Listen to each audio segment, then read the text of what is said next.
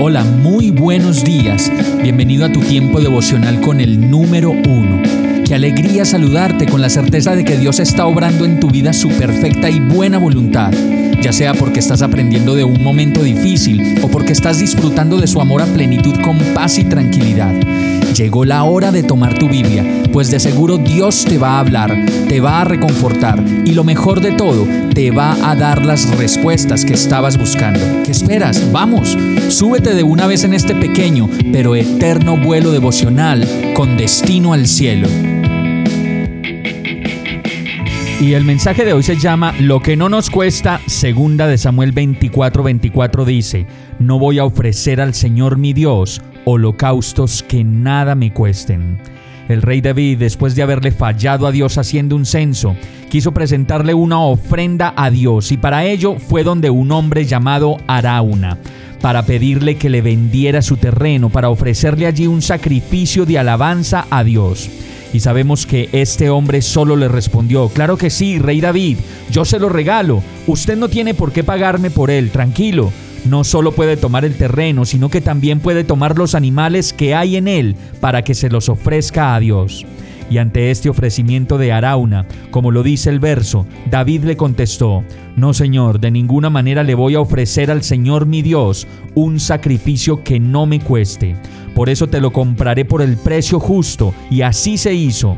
David entonces construyó en ese lugar un altar al Señor y ofreció holocaustos y sacrificios de comunión.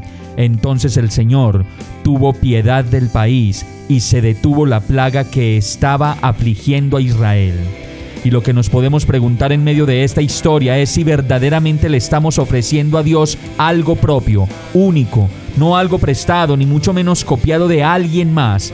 Si verdaderamente nuestro sacrificio para Él nos está costando algo de lo que nosotros digamos, Señor, esto es para ti, quiero darte esto. Y aunque Dios no necesita de nosotros ni ofrendas ni penitencias, el mejor regalo que le podemos dar si es ese altar propio, el del corazón y la voluntad, que obedece y que se guarda en pureza para agradarle a Él. Vamos a orar.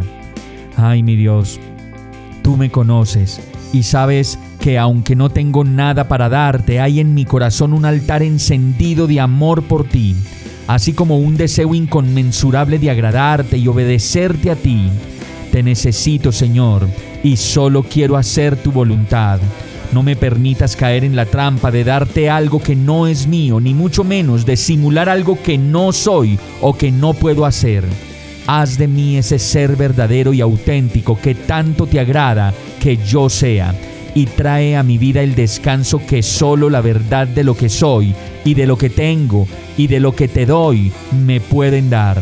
Y todo esto te lo pido en el nombre de Jesús. Amén.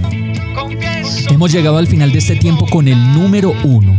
No te detengas, sigue meditando durante todo tu día en Dios, descansa en Él, suelta los remos y déjate llevar por el viento suave y apacible de su Santo Espíritu. Solo compártelo con quien lo necesite y ames. Hoy, de la mano de Dios, todo será un gran día. Más información visita nuestra página www.iglesiabierta.com o llámanos al 313-334-0116. Oramos y rogamos para que cada día te enamores más de Dios y para que no pares de pasar todo tu tiempo con el número uno.